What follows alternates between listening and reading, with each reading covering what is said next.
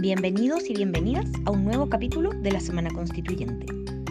Hoy te estaremos contando todo lo que ocurrió al interior de la convención durante esta semana. Comparte, comenta y haznos saber tu opinión respecto a este proceso, para que lo construyamos entre todos y todas.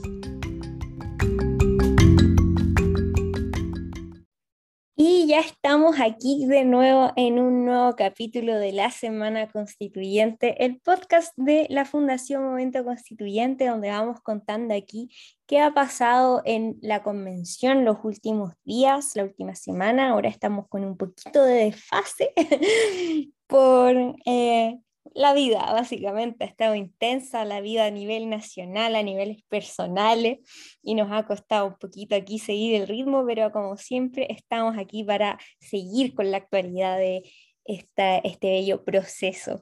Mi nombre es Bárbara Pérez, voluntaria de esta hermosa fundación y del otro lado de, en este momento no sé muy bien en qué lugar de, de Chile está, me acompaña Juan Pablo Labra. Sí, aquí estoy. Eh, sí, hemos estado un poco, un poco complicados ahí, pero, pero no por ello dejamos de hacer este, este hermoso podcast. Exacto. Aquí hemos estado recopilando un poco lo que ha pasado estos últimos días. Como bien sabemos, la semana pasada fue una semana entera dedicada a, a los plenos, exceptuando un día que además fue feriado. Y esta semana nos vamos en la misma, eh, ya estamos muy cerca de, que empiece ya el, periodo final de este bello proceso. De hecho, la próxima semana, si no me equivoco, es eh, el fin del periodo de, o sea, del funcionamiento de las comisiones. Así que todo ha avanzado muy rápido.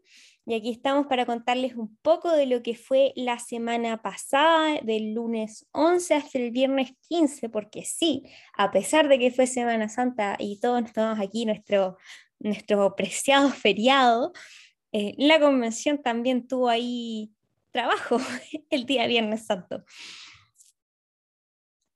Sin, sin, más preámbulo, nos vamos con lo que fue cronológicamente la semana desde el 11 al 15 de abril.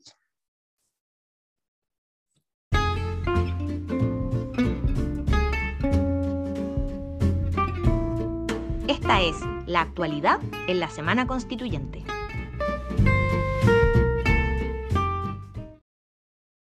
El lunes 11 de abril tuvimos la sesión plenaria número 80 donde se votó una modificación al reglamento, que ahí podemos estar explicando un poquito más después de qué se trató esto.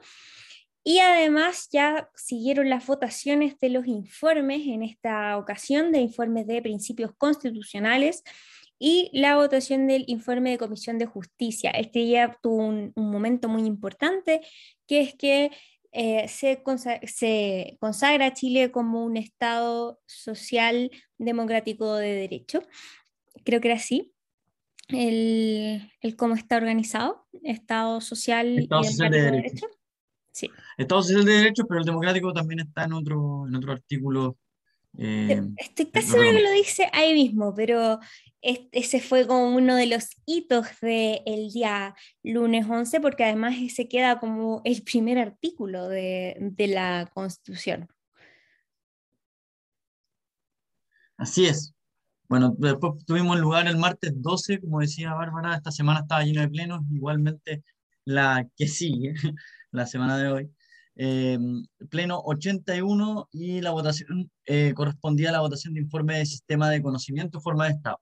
Un día quizá un poco lamentable, eh, porque solo se aprobó un, un, artículo que dice relación con la bioética, ya lo estaremos conversando con Bárbara respecto a esta comisión que para nosotros también tiene, tiene algunos nombres simpaticones.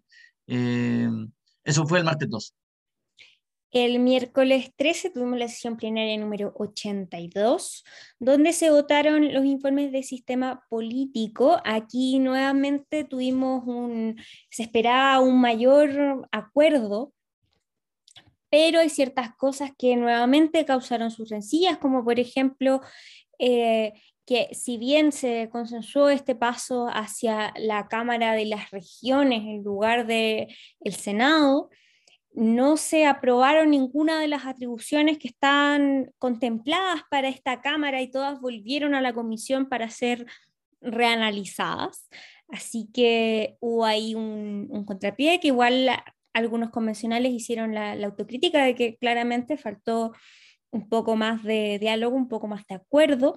Además, el vicepresidente Gaspar Domínguez comunicó ya un avance de lo que va eh, el, borrador de la, de la nueva constitución. Jueves 14, último día como de la semana, sin perjuicio de, porque el viernes era feriado, pero eh, ahí Bárbara estará comentando qué pasó.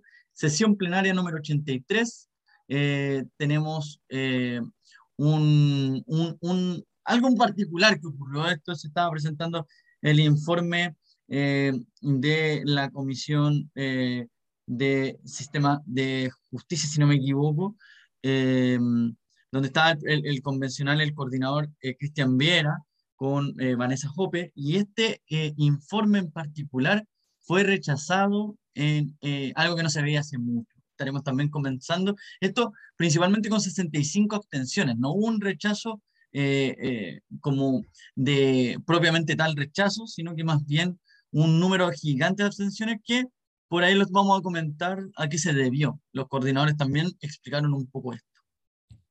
Así es, y el viernes 15, si bien no hubo pleno, porque como ya decíamos, fue un día que era feriado, no estaba destinado al, el trabajo per se, una sesión de la Comisión de Sistema Político y de la Comisión de Derechos Fundamentales. Así que ahí también hubieron un par de acuerdos que pasaron en esas comisiones que no está, de hecho no estaban en, en, nuestros calendarios que estuviera programado. Yo estaba muy sorprendida cuando el viernes empezaron a tuitear que se habían aprobado ciertas cosas, porque nadie esperaba que estuvieran trabajando un feriado. pero así, fue y eso fue eh, más o menos a grandes rasgos la semana dentro de la convención. Ahora, como siempre, ya pasamos a esta sección un poco más de, conversación de distintos temas que fueron marcando ahí la agenda, que no necesariamente eh, van a ser todos lo, lo, que pasó dentro de la semana, pero sí algunas cosas que dieron de qué hablar y que además nosotros creemos que es importante aquí poder conversarlas.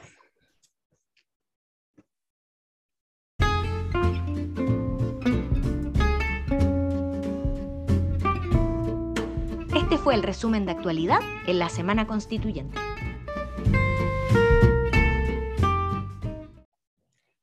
Y bueno, como ya comentábamos al principio de la sección anterior, el lunes fue un día importante porque ya tenemos ahí lo que es el primer artículo, no es que sea el primer aprobado, pero es el que queda como artículo 1, donde yo tengo entendida, que es el que consagra Chile como un Estado social y democrático de derecho. Lo estoy leyendo por si acaso, eh, porque me sonaba, no me acordaba si estaba o no estaba el, el democrático ahí.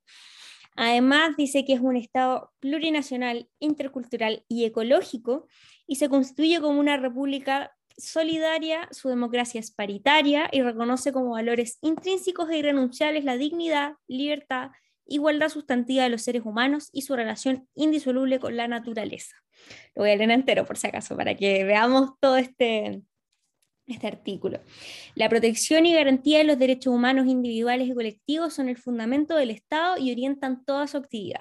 Es deber del Estado generar las condiciones necesarias y proveer los bienes y servicios para asegurar el igual goce de los derechos y de integración de las personas en la vida política, económica, social y cultural para su pleno desarrollo eso fue algo que marcó completamente el, el balance del lunes, porque cambia eh, este paradigma que pasamos de un, o sea, obviamente de aprobarse la nueva constitución, que es algo que en este programa y desde nuestra fundación igual esperamos, creo, hablo por mí, por lo menos.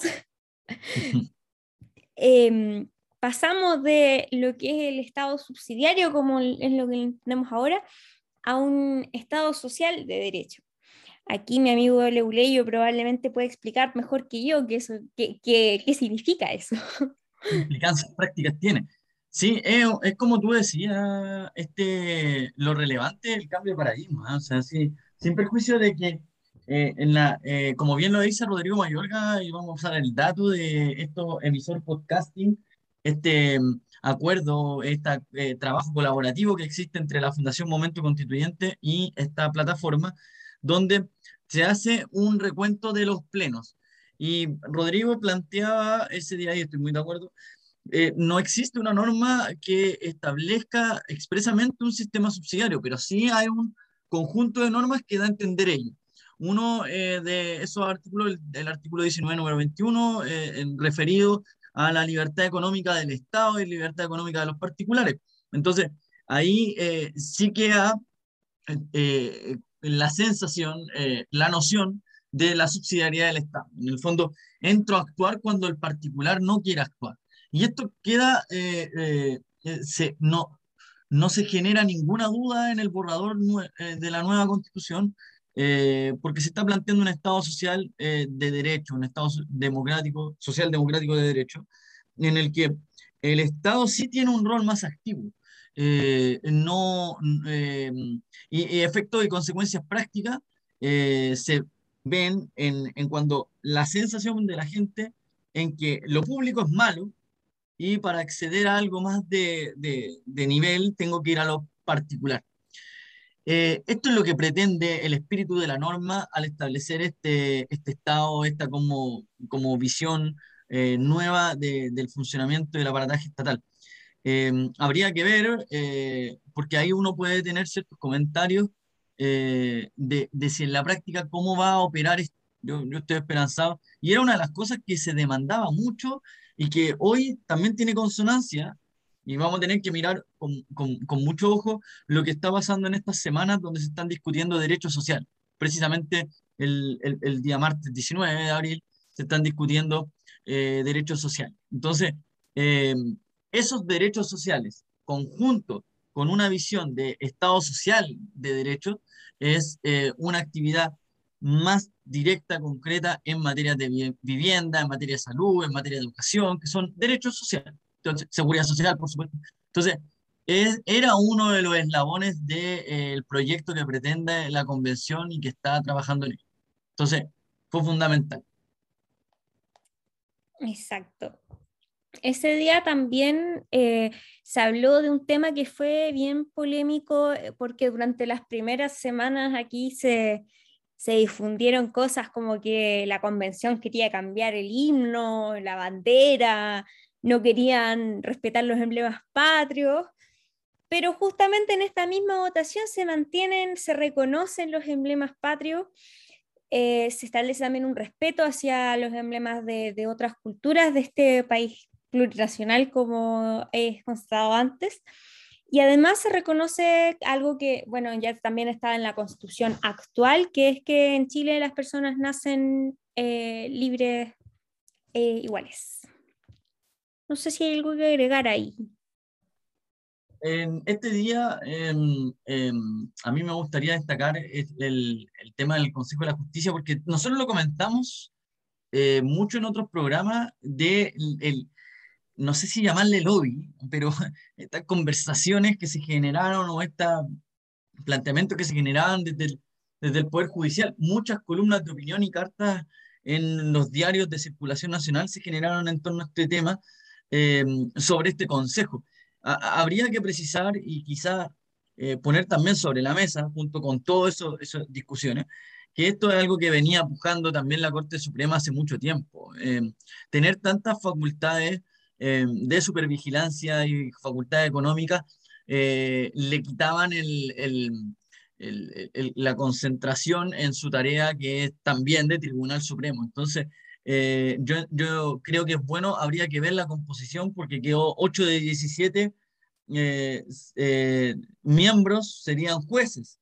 Entonces, lo, que, lo que ha levantado un sector de la convención es que se empezaría a rellenar con mucho cuota política. Habría que ver cómo, cómo se va a configurar eso en el, en el ex post, o sea, en el papel.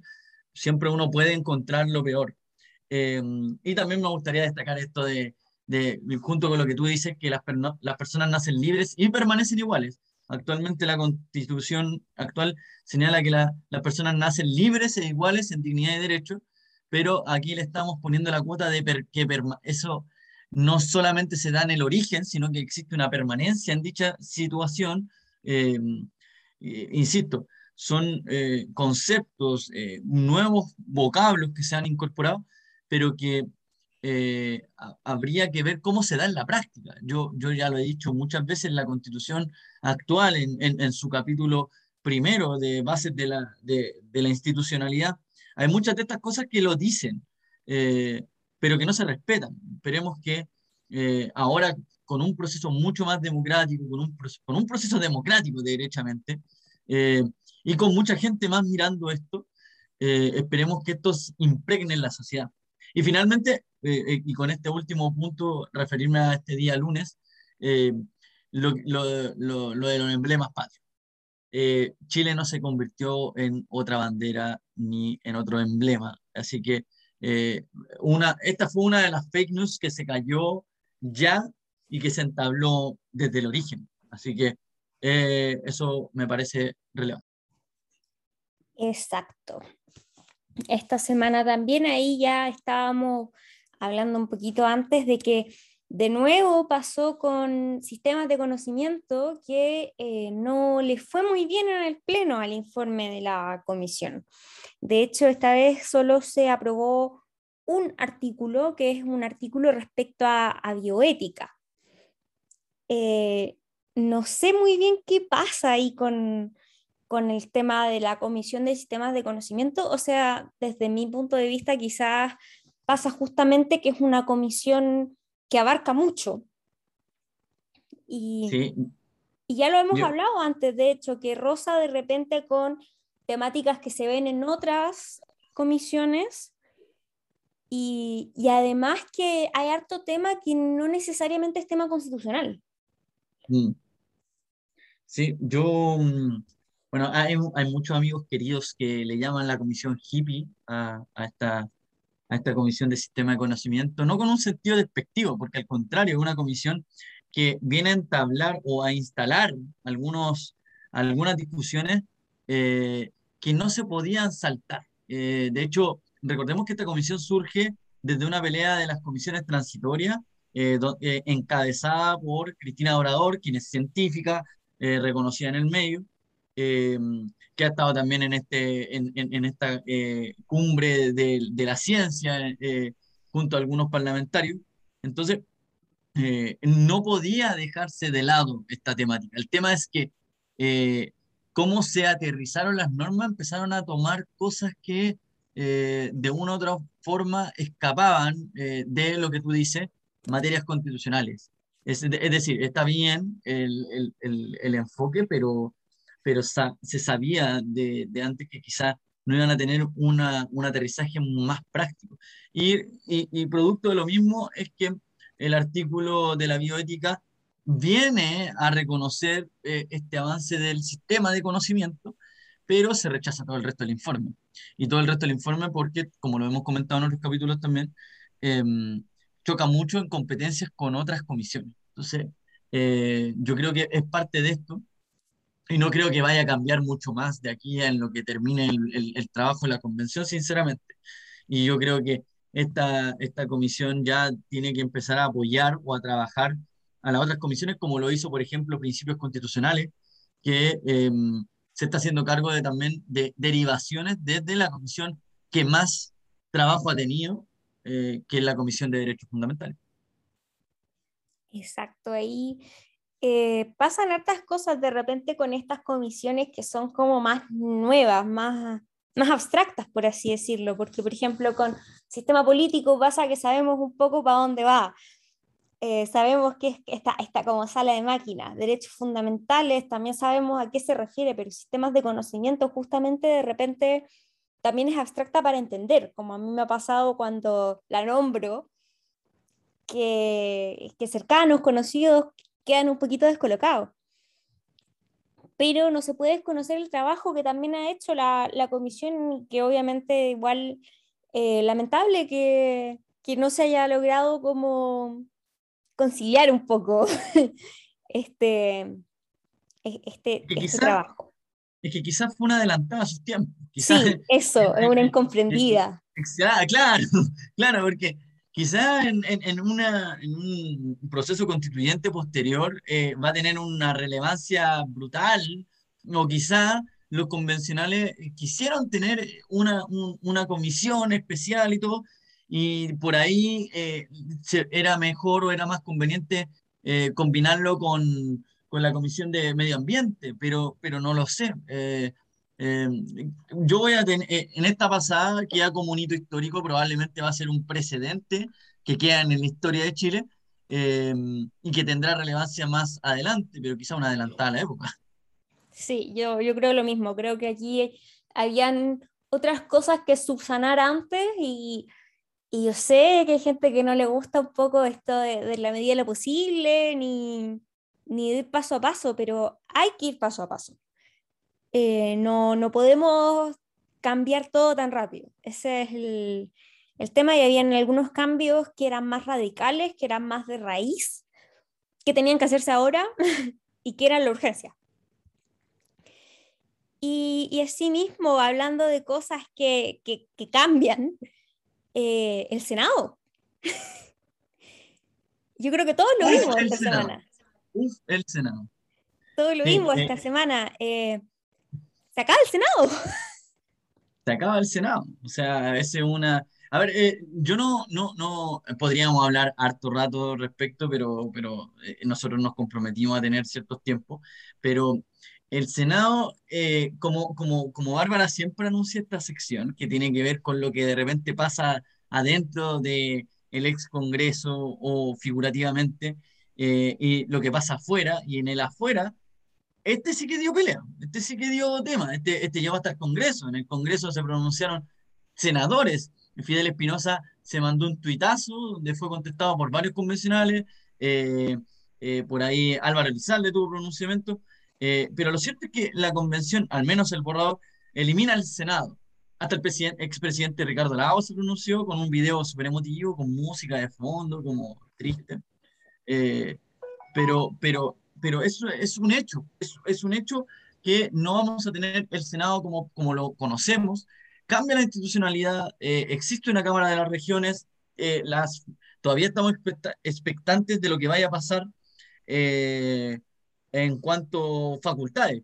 Eh, los nombres ya quedaron definidos esta Cámara de Diputados y Diputadas y eh, la, la, la, la, sala, la Cámara de las Regiones, em, que tienen configuraciones distintas, que recoge un poco la idea de los escaños reservados, recoge la idea un poco de eh, una participación igualitaria en las regiones, pero en consecuencia no tiene tanto poder de decisión pero bueno, habrá que ver. Yo, yo soy muy partidario, y aquí con esto quizás me mango los cuñazos, pero yo soy muy partidario de que repensemos el país. La gente que está ahí dentro eh, fue electa, y fue electa y vienen con eh, sentires ciudadanos, con eh, clamores de, llámele grupos de interés, llámele colectivos, llámele como le llame, pero lo cierto es que fueron electos dentro de una elección y aquí viene un doble tirón de oreja eh, para aquella gente que está súper descontenta, bueno, participe políticamente más, pues, porque pueden tomarse decisiones porque son representantes legítimos. Y eh, eh, el otro tirón de oreja es que, que, que, participemos también, además, en las instancias internas del proceso mismo. Llámese cabildo, llámese iniciativas populares de norma, pero esta, esta convención que viene con estos sentir está replanteando y por eso el sistema político ha tenido tantas normas rechazadas. Recordemos el primer informe que fue eh, eh, muy, muy rechazado y eh, poco a poco ha tenido un, un, trabajo de reposicionamiento, si se quiere decir, y mm, estos acuerdos transversales. Entonces, para mí, en lo personal, defender una institución por su trayectoria histórica tiene un punto, pero no lo es absoluto, o sea, no vamos a cerrar el debate porque tiene una tradición histórica. Eh, el, el, Senado, para, eh, yo escuchaba a Fernando Atria conversando con, en persona con Christian Barker, que decía, bueno, es que Christian Barker defendiendo al Senado, eh, y, y, Fernando Atria le decía, bueno, yo era partidario del unicameralismo, perdón, del parlamentarismo, no fue aceptado, esto se conversó, se eligió este otro modelo y se han ido depurando las iniciativas, pero la sensación de la gente es que el Senado atrasa más la discusión de las normas y Adria lo ponía súper en fácil. Si tú tienes dos cámaras, dos instancias distintas para que salga una ley, versus una cámara, ¿qué es más rápido, más lento? Evidentemente la que tiene una cámara. Vamos a tener otra discusión en cuanto a la depuración de la norma, etcétera, pero conceden en el punto de que va a ser más rápido si es que hay una cámara y si dicha cámara tiene un, una, una lógica de especialización. Para cerrar el punto, eh, también es bueno, y, y, esto se, se, discutió en la convención, ¿no? no, es que esta idea se le haya ocurrido y que antojadizamente se haya quitado el Senado, sino que también tiene una lógica de, de que cuando tú concibes un, un, sistema como una cámara revisora, quiere decir que tú le abres cancha a la cámara de abajo para que haga mal la pega. O sea, usted entregueme el proyecto que quiera y en el Senado se lo vamos a corregir. Entonces, esa distorsión eh, se tiene que subsanar de otra manera. Una, una de esas maneras es que existe una sola Cámara legislativa potente, como pareciera ser la Cámara de Diputados y Diputadas, y que esa Cámara tenga comisiones especializadas y que salga una norma porque no va a haber otra, otra revisión. Entonces, eh, eso me pasa con, con el Senado. A mí me pasan muchas cosas con el tema del Senado porque no me gustan algunos de los argumentos que se dieron. Yo soy muy partidaria de que hay argumentos a favor y en contra del Senado, de que exista, de que exista tales como está o que exista con reformas. Pero casi la mayoría de las cosas que vi defendiéndolo y de parte de autoridades también, eran apuntando a que grandes personajes como Salvador Allende fueron senadores, eh, que el Senado es una institución con 200 años de historia.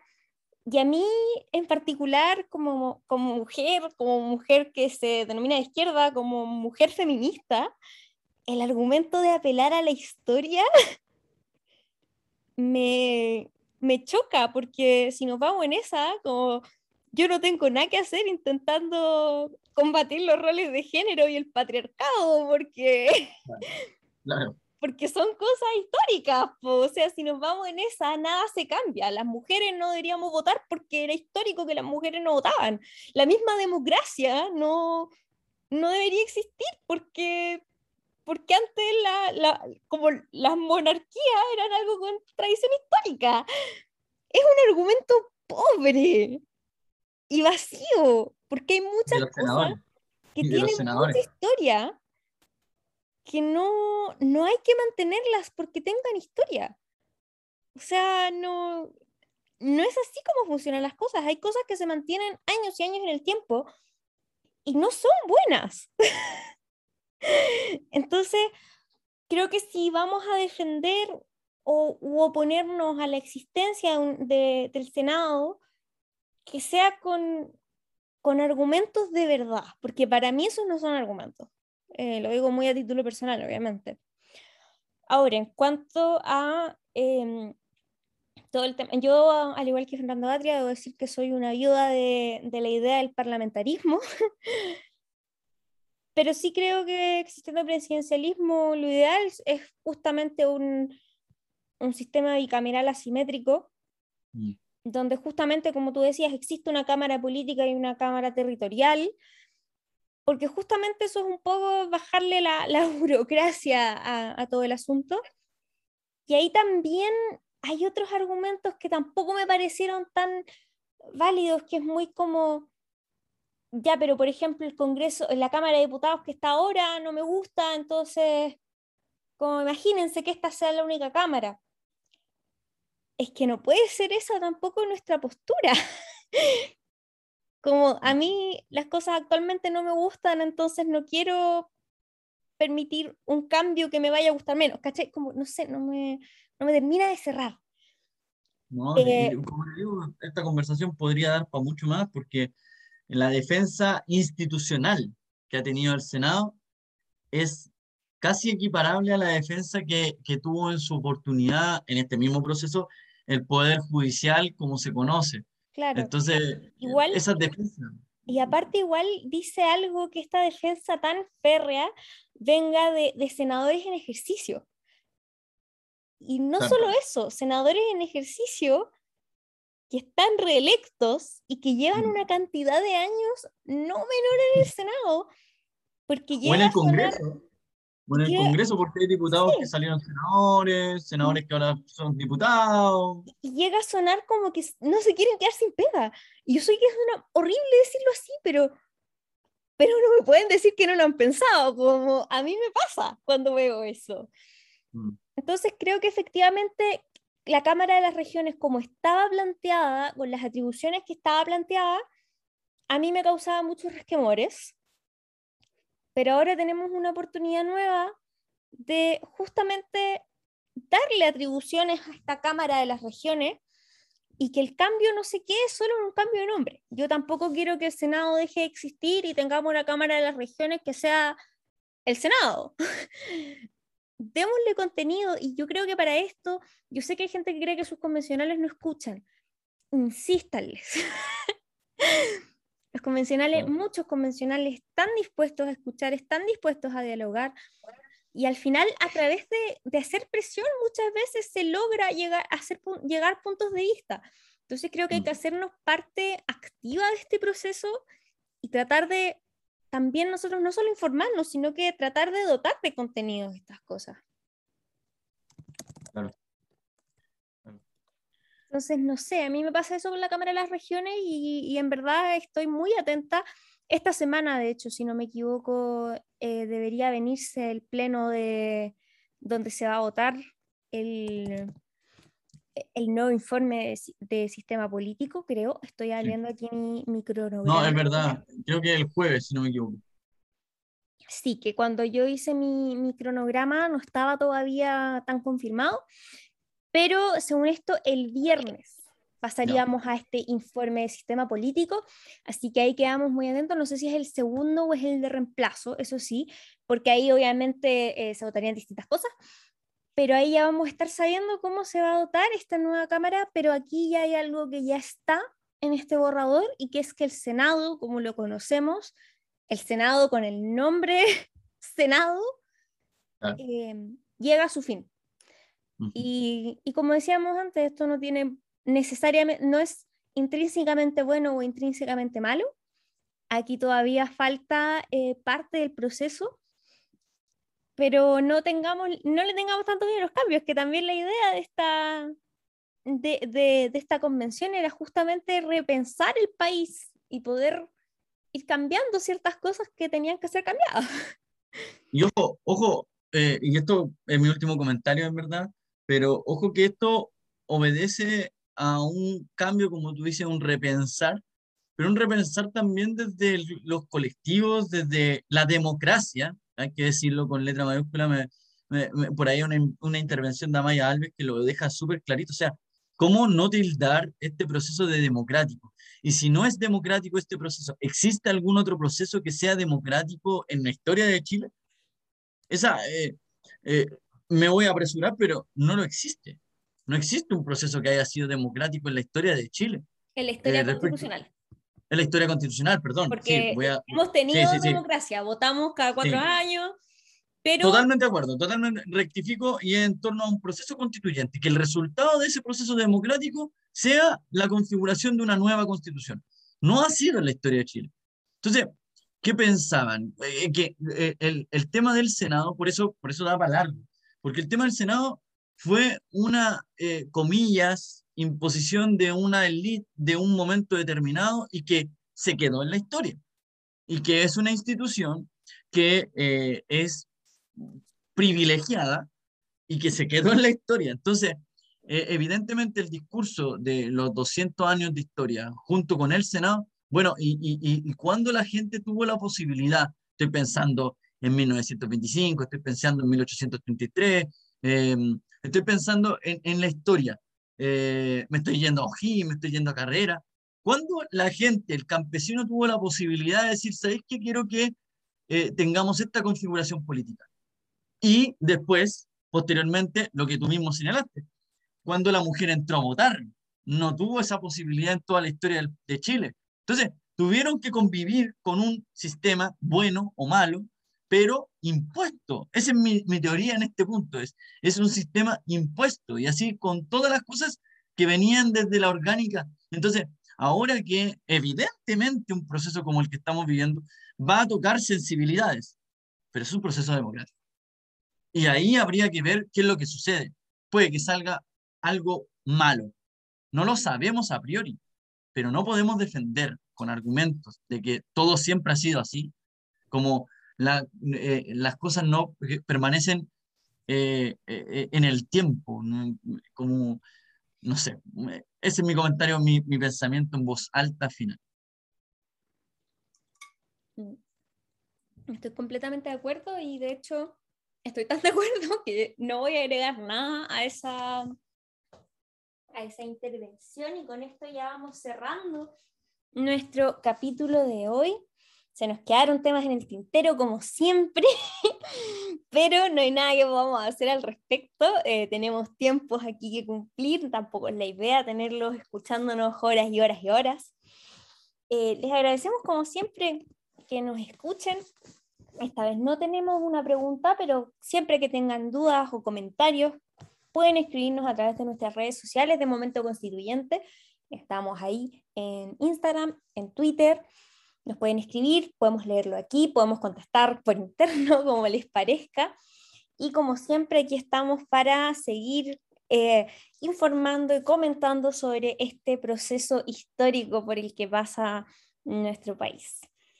Como siempre, Juan Pablo, un gusto tener esta conversación contigo y ya nos estamos escuchando la próxima semana.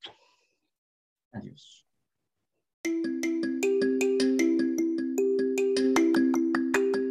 Gracias una vez más por ser parte de este capítulo de la Semana Constituyente. Te recordamos que todas las opiniones vertidas en este programa son de exclusiva responsabilidad de quienes las emiten y no representan necesariamente el sentir o pensar de momento constituyente. Nos vemos la próxima semana.